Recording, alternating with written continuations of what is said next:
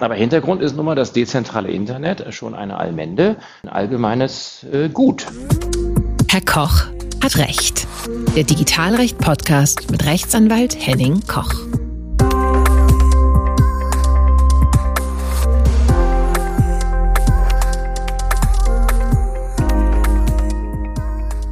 Hallo und herzlich willkommen zu einer neuen Folge von Herr Koch hat Recht. Mein Name ist Henning Koch. Ich bin Rechtsanwalt und berichte in regelmäßigen Abständen zu Themen aus den Bereichen Datenschutz, Digitalrecht und Digitalisierung. In der heutigen Folge geht es um NFT, Non-Fungible Tokens. Und hier fangen schon die Probleme an. Was ist das eigentlich?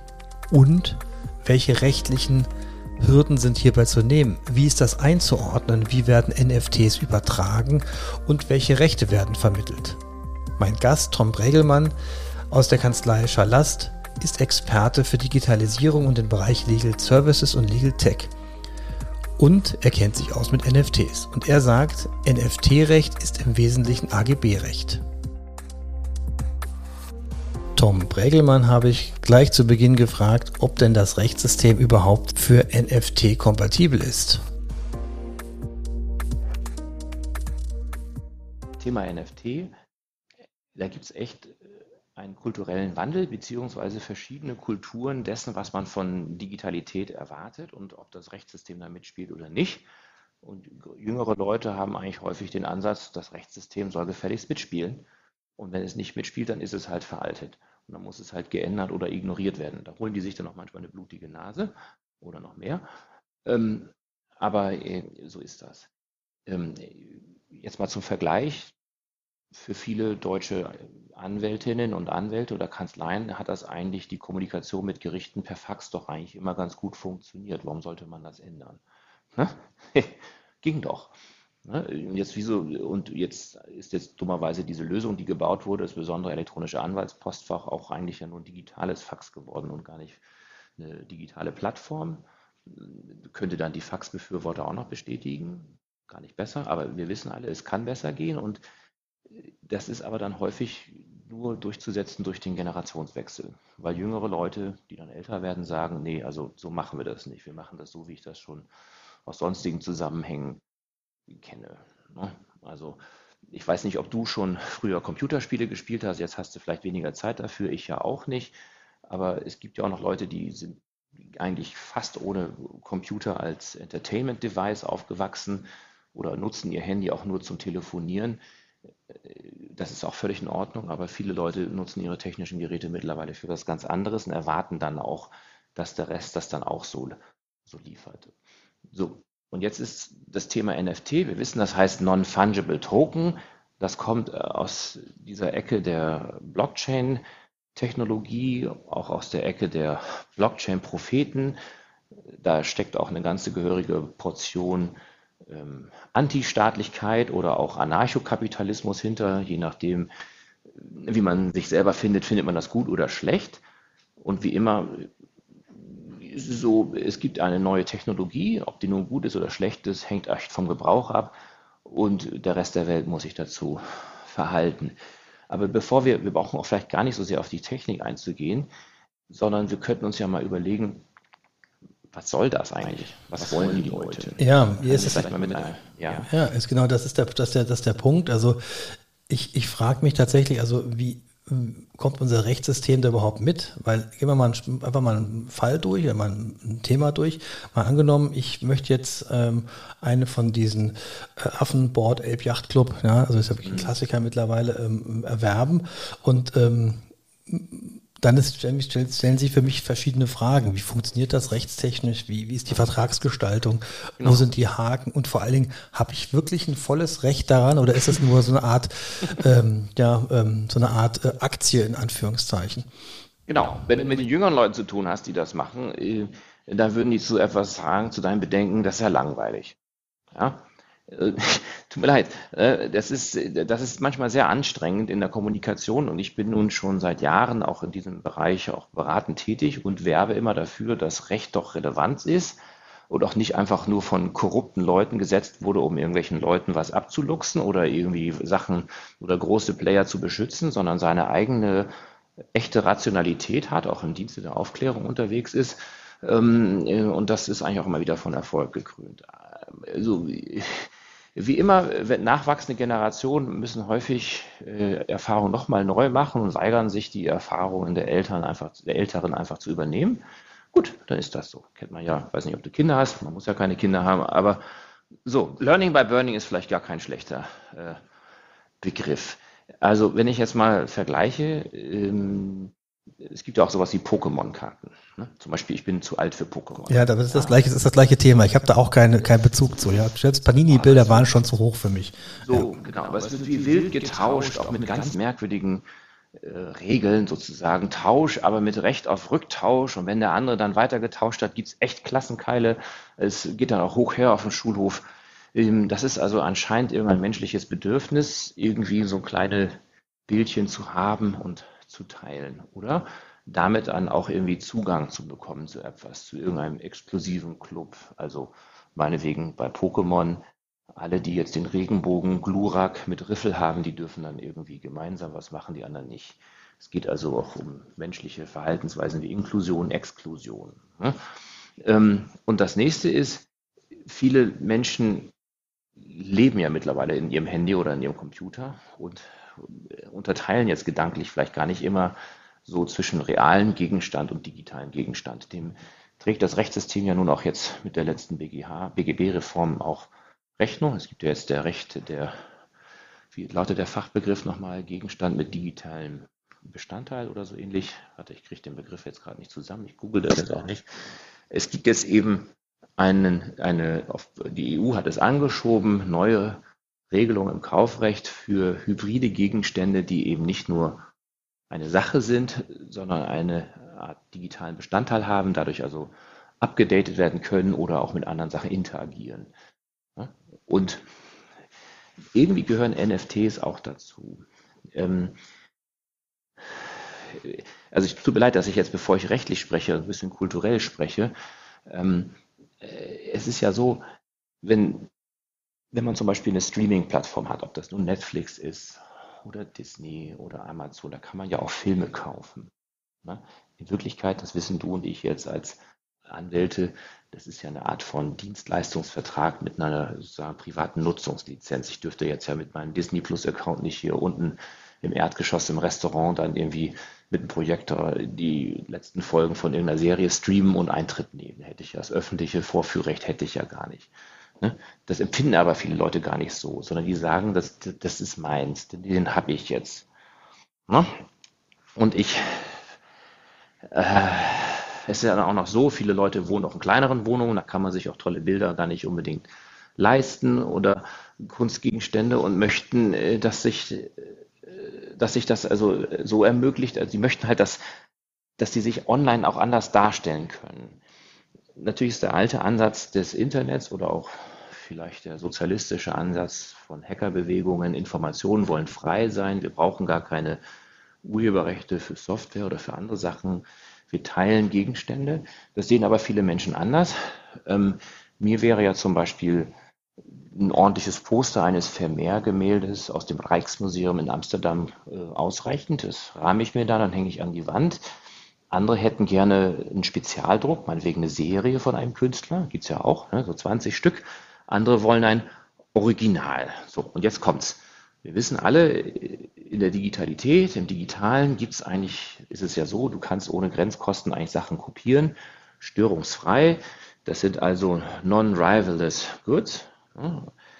ist ja schön, ich kann einen Disney-Film wie Encanto sofort kopieren, obwohl das nur ein paar Gigabyte sind. Und wenn die Urheberindustrie sagt, uh, das ist Diebstahl, kann man mal sagen, stimmt doch gar nicht. Es ist gar keine Sache, ihr habt gar keinen Gewahrsam daran wenn ich jetzt kopiere, habt ihr euer Original auch noch, äh, euch ist gar kein Schaden entstanden, muss man natürlich sagen, stimmt ja nicht. Ist nur kein Diebstahl, ist halt eine Urheberrechtsverletzung, eine Immaterialgüterrechtsverletzung. Das kommt aber vielen nicht unbedingt so vor. Und jetzt ist es halt so, dass man über gewisse Techniken versucht zu erreichen, dass es auch im Digitalen, dass er seine Vorteile hat, Originale hat. Du weißt, früher gab es dann so etwas wie DRM, DRM, Digital Rights Management, diesen blöden Kopierschutz auf der CD und diese Country Codes, da hat man mal eine DVD gebraucht bestellt auf Amazon oder so. stellt sich raus, ist das Country Code für USA, äh, muss man das muss man das umändern. Äh, gerade äh, wenn man dann einen DVD-Player hat über einen Laptop, dann heißt es, das dürfen Sie nur dreimal ändern und dann kann man es nicht mehr ändern. Man sich auch denkt, wer hat sich den ganzen Scheiß ausgedacht? Da sind die Streaming-Plattformen jetzt ja schon besser. Ich war jetzt im Urlaub im Ausland. Da ging dann Disney Plus für die Kinder trotzdem. Disney Plus hat erkannt, wir sehen, ihr seid temporär in einem anderen Land. Haben sie wohl die Rechte auch dafür geklärt. Also die Usability wird immer schöner. Digital Rights Management gibt es natürlich weiterhin, äh, aber ist weniger lästig. Und jetzt kommt es, das können sich aber eigentlich immer nur die Großen leisten. Ne? Amazon, Netflix und Disney Plus. Die Idee ist jetzt über diese Blockchain-Technologie, und die wollen wir jetzt vielleicht mal nicht im Einzelnen erläutern, gibt es auch viele Grundannahmen, die man nun entweder teilen kann oder nicht. Also, dass irgendwelche digitalen Einträge da Token sind, wie Gegenstände behandelt werden können. Das ist so eine Marktauffassung. Und wenn halt so ein NFT nach Marktanschauung, weil er dargestellt wird durch einen individualisierbaren Eintrag in einer Datenbank, zu dem immer nur einer das Passwort hat oder zu dem nur ein Passwort besteht, das können ja mehrere halten, dann kann man davon ausgehen, dass sich also jetzt in dem Markt für diese digitalen Gegenstände eine Auffassung herausbildet, dass das Originale sind. Reden wir nochmal nicht von den Lizenzbedingungen so. Ne? Und dann ist es natürlich, äh, was heißt natürlich? Momentan sieht es so aus, dass es sehr einfach wäre, damit, damit Originale herzustellen. Ich habe es selber jetzt mal probiert. Ich habe ich fahre manchmal am Brandenburger Tor vorbei und da habe ich einfach zehn Bilder davon mal per OpenSea zu NFTs gemintet und immer für einen Euro verkauft. Das haben auch irgendwelche Freunde von mir gekauft. Das ging sehr gut. Aber da gab es keinerlei, also OpenSea hat schon AGB, aber die hat, glaube ich, keiner gelesen. Und es gab jetzt auch für diesen Kaufvertrag keine weiteren Bedingungen. Und als Geld kommt natürlich nur Ether an und kein, äh, kein Euro oder Dollar. Ähm, aber das wird jetzt immer niederschwelliger. Ich habe Mandanten, die sind sehr jung, 18, 19, die verdienen damit schon viel Geld. Den sage ich natürlich, hey, das müsst ihr versteuern und ihr müsst auch gucken, ob ihr nicht ähm, Umsatzsteuer abführen müsst ab einem gewissen Level, was viele dieser Systeme noch gar nicht so ab, abbilden. Also, wenn ich nochmal zusammenfassen darf, tut mir leid, wenn ich hier so monologisiere, du kannst mich auch stoppen und wir können es auch wieder im Dialog führen. Meine Verzeihung. Also meine Erfahrung ist, die Leute wünschen eigentlich digitale Originale niederschwellig handelbar zu machen, ohne dass man jetzt sich den großen Plattformen in die Klauen wirft. Klammer auf, damit wirft man sich aber vielleicht den neuen Plattformen wie Ethereum in den Rachen, aber gut. Ähm, oder neuen Intermediären. Ne? Äh, und das ist wohl das Interessante daran. Ne? Da gibt es natürlich viel Marketing, so wie diesen Beeple-NFT, der für 69 Millionen Pfund oder Dollar, glaube ich, verkauft wurde, wo auch die Frage war, wieso kauft das jemand für den Preis? Ist das wirklich so schön? Alte Frage immer, is it art? Ne? Das möge der Markt entscheiden. Kunstmarkt ist ja auch ein besonderer oder auch seltsamer Markt. Also das steckt dahinter. Die Leute wünschen, dass es digitale Originale gibt, die nicht so leicht zu kopieren sind. Wobei, wenn man sich zum Beispiel meine Brandenburger Torfotos als NFTs anguckt, natürlich sind die leicht zu kopieren. Rechter Mausklick und dann kann ich davon eine Kopie machen. Aber die sind dann halt nicht der über die Ethereum-Blockchain individualisierte Datenbankeintrag, der mit diesem Bild verknüpft ist. Ja? So, und jetzt kommt es natürlich, wenn ich das weiterverkaufe, was kriegt der Käufer eigentlich? Ich habe ein Foto vom Brandenburger Tor gemacht. Jetzt mag das Foto nicht so toll sein, dass man sagen kann, da habe ich ein Urheberrecht dran. Aber ich habe ja nun ein Lichtbildrecht dran, ne? also so ein äh, Leistungsschutzrecht nach Urhebergesetz.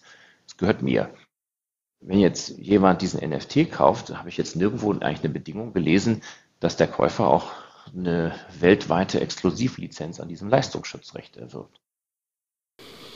Das heißt also, dass dieses Thema, welches Recht ich bekomme ähm, oder bekommen kann, muss man dann irgendwie schon noch separat regeln.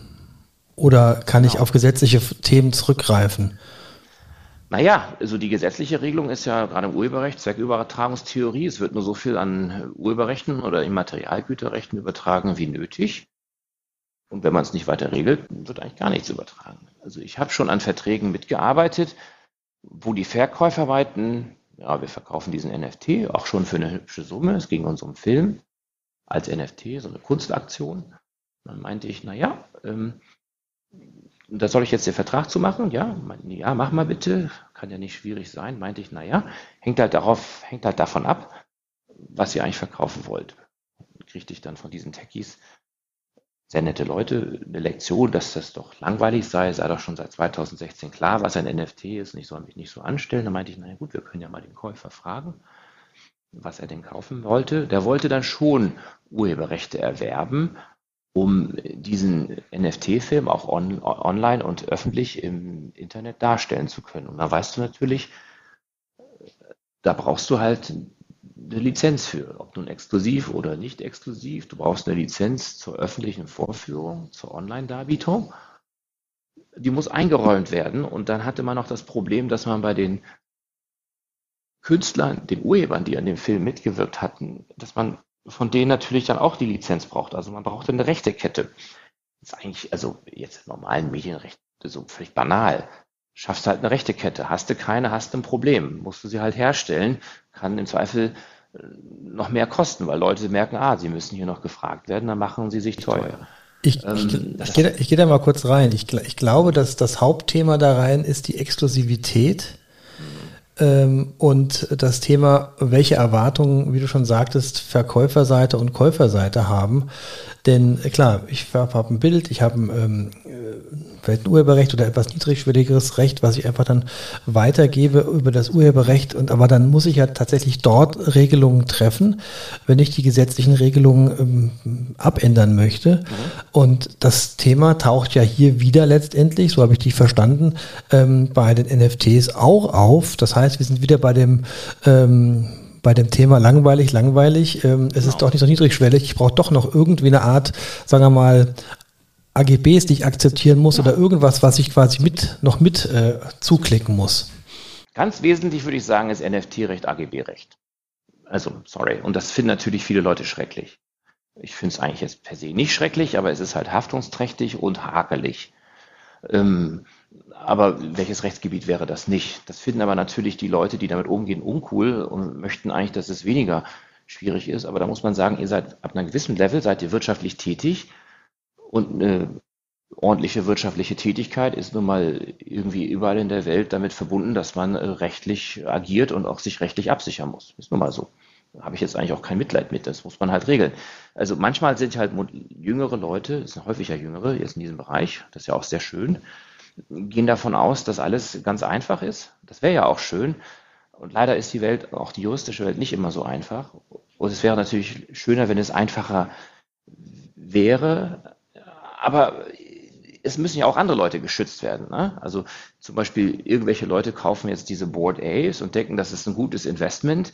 Dann gibt es so einen allgemeinen Krypto-Crash, äh, der Markt bricht zusammen, weil viele Leute dann auch nicht mehr kaufen und dann äh, sinkt das im Wert. Dann ist dann zum Beispiel die Frage, ist dann so ein NFT vielleicht doch ein Wertpapier gewesen? Hätte man ab einer gewissen Menge Ne, nach den Vorschriften, nach dem Wertpapiergesetz oder dem Vermögensanlagegesetz hätte man vielleicht doch ein Prospekt machen müssen, hätte man die Verbraucher warnen müssen. Ne? Ähm, und natürlich ähm, auch das Verbot des Insiderhandels. Die hatten ja bei OpenSea das Problem, das ist ja nur einer der größten NFT-Marktplätze, dass ein Mitarbeiter wohl eine Art von Insiderhandel gemacht hat. Also er wusste, dass was kommt, was Größeres und hat dann vorher verkauft oder gekauft. Das ist eigentlich völlig banal. Wenn du Insider bist, kannst du es halt ausnutzen. Entweder verkaufst du vorher oder kaufst vorher. Du kannst das also auch so gewisse Optionen machen oder vorher einsteigen. Und da ist jetzt die amerikanische SEC gegen vorgegangen. Und da waren einige schon überrascht, haben gesagt, wieso, das sind doch keine Aktien, das sind doch gar keine Wertpapiere. Und die SEC sagt, oh, vielleicht doch. Und selbst wenn nicht, dann greifen auch allgemeine Vorschriften. Und in Deutschland ist Betrug ja auch verboten. Und du weißt, der Paragraph 263 StGB ist ja nun ziemlich weit gefasst. Also ist ja, wenn man so will, technikneutral. Ist ja super. also ist ja schön. ja, ne? genau, äh, genau. Und kann natürlich auch in diesem Bereich äh, Sachen erfassen. Und, äh, und ganz, jetzt würde ich sagen, die meisten Leute sind da jetzt nicht betrügerisch unterwegs. Far from it. Aber natürlich wird man manchmal vielleicht doch Verbraucher enttäuschen. Und da wird es ja, Beschwerden geben. Insofern ist es einfach schon mal empfehlenswert, sich rechtlich abzusichern. Also die Rechtslage vorher. Es gibt noch nicht so viel Rechtsprechung dazu, aber es kommt. Es gibt eine ganze Menge Aufsätze schon zum Thema. Ähm, und dann im Zweifel halt richtige AGB zum Beispiel zu machen. Ne? Aber jetzt geht es ja noch weiter. NFT sind ja jetzt nicht nur, wenn man so eine digitale Kunst, das ist ja dann doch ein sehr spezielles Gebiet. Texte zum Beispiel oder als Schlüssel. Ne? Also man könnte zum Beispiel sagen, du bist in Marburg, oder nicht? Jetzt stell dir mal vor, in Marburg gibt es irgendeinen coolen Club und da kommst du eigentlich nur rein unter gewissen Bedingungen. Oder, oder halt, wenn du ein besonderes Golden Ticket hast. Und das kann dann zum Beispiel, könnte man ähm, das halt nicht mehr auf Papier oder so oder mit so einer Plastikkarte versinnbildlichen sagen, sondern sagen, das ist halt dieser NFT und wer den hat, der kommt rein. Und dann zeigen die Leute ihr Handy vor, wird der richtige QR-Code vorgezeigt oder irgendeine Form der Individualisierung und dann kommen sie rein. Und sonst nicht. Und das könnte gehandelt werden. Das heißt, du kannst dann mit Zugangsschlüssel auch äh, digital identifizierbar machen und übertragbar. Ich, also, wenn man mit richtigen IT-Experten spricht, würden die häufig sagen, das geht auch anders oder es ist auch fehleranfällig oder kann gefälscht werden, ist alles richtig. Aber wir wissen, am Markt setzt sich ja nicht immer die beste Lösung durch. Betamax wissen wir alle, also ich weiß es nur aus zwei Gründen. Meine Schule hatte noch Betamax, da hat dann der Lehrer so eine riesen Betamax, also falsch investiert, aber hatten sie halt. Und dann gab es dann noch so diese alten Lehrfilme. Ne? Und angeblich soll Betamax ja besser gewesen sein. Aber VHS hatte halt geschafft mit den, also die Anbieter des VHS-Standards, ich glaube Sony und andere hatten es geschafft, mehr Lizenzen zu besorgen für Hollywood-Filme und so weiter, sodass es halt mehr auf VHS gab. Und dann haben halt auch die Leute VHS gekauft. Ne? Und wenn andere Leute sich hinstellen, sagen, oh Mann, digitale Schlüssel, Identitäten und so kann man doch auch ohne Blockchain und so machen, das stimmt alles. Aber wenn die blöden Leute in der Welt sich anders entscheiden, dann nutzen sie das und dann ist es auch okay. Es ist ja grundsätzlich, das darf man nicht vergessen, äh, Deutschland, Artikel 2, Absatz 1, ne, jeder kann tun und lassen, was er will, ne, allgemeine Handlungsfreiheit, solange es nicht verboten ist, darf ich es tun, darf ich völlig NFTs verkaufen und kaufen und auch selber nach Marktentschauung vereinbaren, was das eigentlich bedeutet. Und dann gibt es natürlich Schutzgesetze, Verbraucherschutz, ne, und natürlich müssen Steuern bezahlt werden oder so, aber das sind ja alles keine Gesetze, die das verbieten, sondern im Zweifel nur einschränken oder unter Voraussetzung stellen, wo du sagen kannst, naja, die sind ja demokratisch beschlossen, das wirst du wohl erfüllen können. Wenn nicht, gibt es halt einen Schutzzweck, der halt höher wiegt. Naja, wir haben beim NFT, unabhängig von den rechtlichen Themen, natürlich immer noch das gemeinwohlorientierte Denken, was da vielleicht äh, dagegen sprechen würde. Denn die NFT-Technik basierend auf Blockchain ist ja etwas, wo ich einen gigantischen Stromverbrauch habe. Und mhm. das Ganze funktioniert ja auch nur, indem ich halt irgendwo Server bereithalte, die das auch alles ab, äh, widerspiegeln. Also das ist ja nochmal ein weiterer Punkt, äh, wo man sagen kann, naja, also alles, was vielleicht doch anders gehen könnte, könnte, ähm, alle NFT-Fans werden mich jetzt wahrscheinlich killen, aber wenn es anders gehen könnte, ist es möglicherweise energiesparender und damit ähm, auch ähm, dem Gemeinwohl zuträglicher. Unabhängig von dem Thema, dass es halt nicht verboten ist, klar. Die meisten Ausflüchte, die dann von Fans dieser Blockchain-Technologie gemacht werden, überzeugen auch nicht. Also zu sagen, hm, es ist Energie aus erneuerbaren Energien, muss man auch sagen, wäre trotzdem schade, wenn die so verschwendet werden oder so. Also ähm,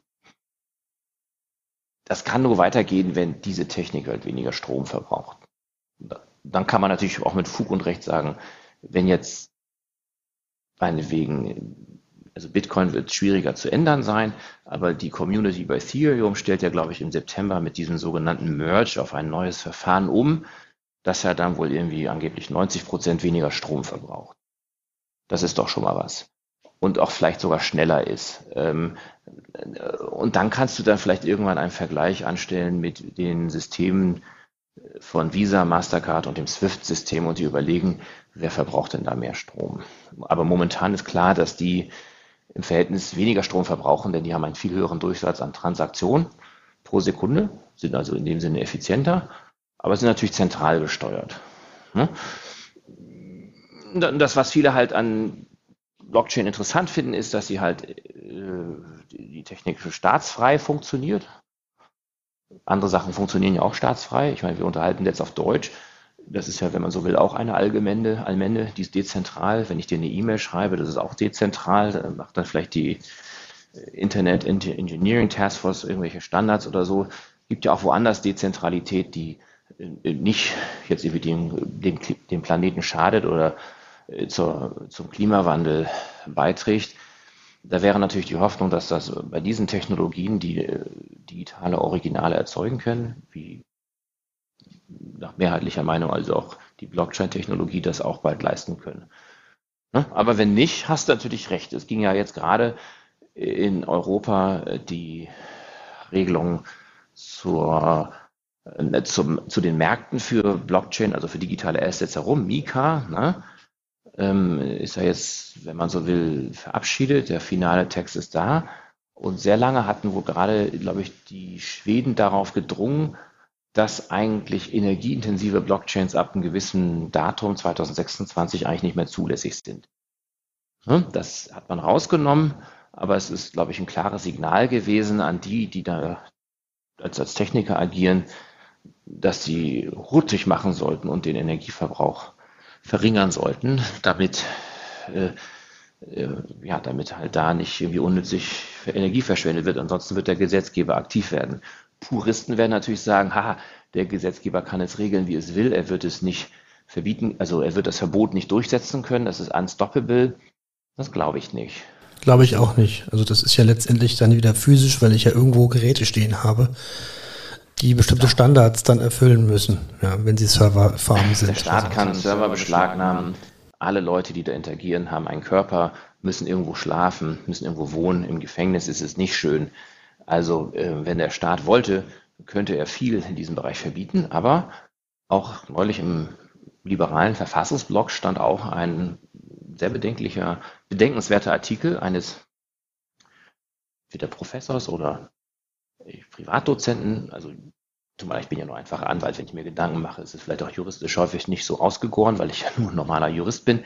Aber eine schöne Argumentation, dass man also auch die Blockchain-Technologie nicht einfach verbieten kann im Rahmen der bestehenden allgemeinen Handlungsfreiheit, das müsste man schon besonders begründen und da müsste man auch genauer darlegen, was mit dem Energieverbrauch ist ob der so ist und wie der im Vergleich ist. Ne?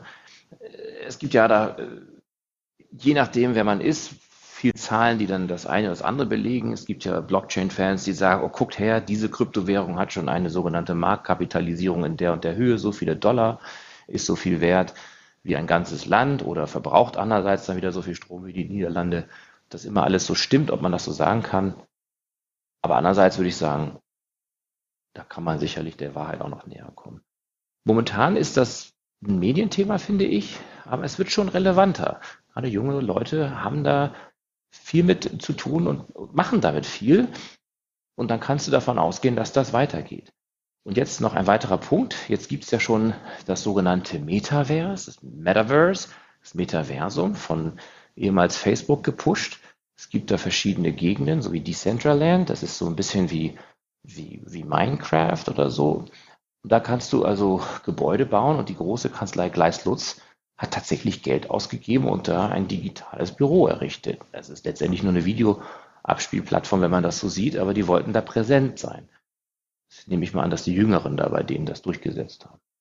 Doch interessant. Ist interessant, ja. Also ich will das gar nicht bewerten. Ich habe mein erster Gedanke war, das ist doch irre, ja. Und äh, ich habe also auch da, äh, wir könnten gerne nochmal das Thema Metaverse auch nochmal ähm, mhm. vielleicht in einer weiteren Folge aufgreifen. Denn ich da gibt's ja viele Leute, auch Bekannte, also Tante zum Beispiel, mhm. ähm, die extrem dagegen ranten, ähm, ja. weil sie einfach sagen, das ist einfach total, totaler Irrsinn letztendlich und das macht auch die ganze Idee vom bisherigen Internet völlig kaputt letztendlich auch. Und ähm, ich bin da auch skeptisch, aber ich bin jetzt noch nicht so, dass ich von vornherein sage, ähm, äh, wie, wie Kaiser Wilhelm nach dem Motto, also äh, Auto wird sich nicht durchsetzen, Pferdekutschen reichen. Also tatsächlich, also ähm, ich muss mir das mal ein bisschen angucken, aber ich bin jedenfalls sehr skeptisch und habe auch Bedenken, um das Wortspiel mal ja, zu bringen. Ja, ist völlig richtig. Ja. Ich meine, mal sehen, Kaiser Wilhelm, das ist natürlich platt, Quatsch, natürlich ist das Auto besser, aber wenn man mal ehrlich ist, eigentlich hätte man schon viel früher aufs Elektroauto setzen müssen. Ne? Und es haben gewisse Interessen da halt für gesorgt, also äh, dass sich das Benzinauto durchgesetzt hat. Es, zu Anfang wurde nämlich genauso mit Elektroautos äh, ausprobiert. Die hatten wohl dann ihre Schwächen, aber man hätte halt auch da äh, für sorgen können, vielleicht auch durch staatliche Maßnahmen, dass die besser sind. Ähm, hier würde ich eigentlich nur mitnehmen, die Welt oder der Markt oder die Menschen, zumindest jetzt in Ländern, in denen man mit digitalen Geräten viel umgibt, und das sind ja viele, ähm, möchte eigentlich in der Lage sein, digitale Originale oder digitale Eindeutigkeit zu haben in einer äh, durchaus dezentralen Weise, also so wie ich Bargeld habe. Oder wenn ich jetzt, was weiß ich, ich habe hier ein Sofa und das möchte ich dir verkaufen, kommst du vorbei und holst dir das ab. Vielleicht können wir das über die Plattform wie eBay machen für den Kontakt oder so. Aber ich möchte jetzt eigentlich nicht immer von den riesengroßen Plattformen da abhängig sein. Ne? Also und äh, warum nicht nur physische Gegenstände, sondern auch digitale Gegenstände so handeln zu können. Ne? Also äh, zum Beispiel, wenn ich jetzt auf Amazon Prime mir einen Film gekauft habe, sagen wir mal Back to the Future 2, ne? bisschen Filmgeschichte, und jetzt habe ich den geguckt, wieso kann ich den dann an dich nicht verkaufen? Ne? Wenn ich eine VHS-Kassette hatte, hätte ich das ja machen können. Ne? Die Menschen, gibt da Gebrauchtsoftware, aber du weißt, die Hersteller wollen das alle sehr erschweren und bieten Sachen halt häufig dann nur noch als Plattform an, um genau das zu verhindern. Und das finden halt eigentlich viele doof, weil sie sagen, ich habe dafür Geld ausgegeben und es gehört mir gar nicht. Aber dafür sind wir ja, dafür sind wir ja, um jetzt mal die in die Schlusskurve einzubiegen, äh, sind wir ja auch schon so abhängig gemacht worden, dass wir diese omnipräsente Verfügbarkeit und ähm, das auch alles haben wollen. Das kennst du selber auch. Du bestellst irgendwas physisches, vielleicht ein paar Turnschuhe und dann eigentlich wolltest du ja liebsten sofort runterladen können. Also dieses, dieses Thema genau. Gratifikationsaufschub, ich warte jetzt auf, auf das oder ich kann mal aushalten, dass, dass, dass mal eine Sache zwei, drei Tage oder vielleicht eine Woche dauert. Wenn ich mir überlege, ich bin Kind der 70er und 80er, Versandkatalogzeiten, wenn das mal sechs Wochen dauerte, dann war das schon gut. Also das heißt, diese, diese, diese, diese Toleranzschwelle von wegen äh, ständige Verfügbarkeit und auch schnelle Verfügbarkeit hinzuwarten können, ist natürlich immer in die, in die eine Richtung äh, dressiert worden, sage ich mal. Deswegen, das ist ja erklärbar, warum man uns überall diese Streaming-Dienste anbietet, unabhängig von den, von den Vorteilen der Geschwindigkeit. Aber gerade weil es halt eben so ist, will keiner mehr ähm, irgendwelche Kassetten kaufen. Ne? Klar. Klar, aber Hintergrund ist nun mal das dezentrale Internet schon eine Allmende, ein, ein, ein, ein, ein allgemeines äh, Gut das sicherlich auch viel Strom kostet und vermutlich auch mehr Strom kostet als irgendwelche Blockchain-Lösungen. Die sind ja nur darauf aufgesetzt. Und ähm, da hat sich tatsächlich die Welt geändert und wir begreifen das erst so langsam und wird es sich durchsetzen und sonst nicht. Wir müssen es abwarten, wir müssen einfach beobachten und wir können es natürlich als Juristen und Juristinnen dann auch gut begleiten und ja. äh, dafür sorgen, dass eben halt die Probleme, die es sonst überall gibt, dort vermieden werden durch geeignete äh, Verträge oder AGBs ja. äh, und äh, dass man einfach da dann auch immer noch die Interessen der Parteien dann erstmal herauskriegt. Aber genau. natürlich, genau. außer ich habe halt den Einzelkauf, dann ist das natürlich äh, unter Umständen gar nicht mehr so relevant, klar. Ja, lieber Tom, herzlichen Dank, dass du ähm, Gast warst bei mir im Podcast. Es war ein sehr angenehmes Gespräch und gerne bis zum nächsten Mal. Bis zum nächsten Mal. Vielen Dank. Ne? Das war's für heute bei Herr Koch hat Recht. Wenn Ihnen diese Folge gefallen hat, freue ich mich über Feedback, zum Beispiel eine Bewertung bei Apple Podcasts. Vielleicht lassen Sie mir ein paar Sternchen da. Empfehlen Sie diese Podcast-Folge und den Podcast insgesamt weiter im Freundeskreis und Bekanntenkreis. Bleiben Sie gesund. Bis zum nächsten Mal.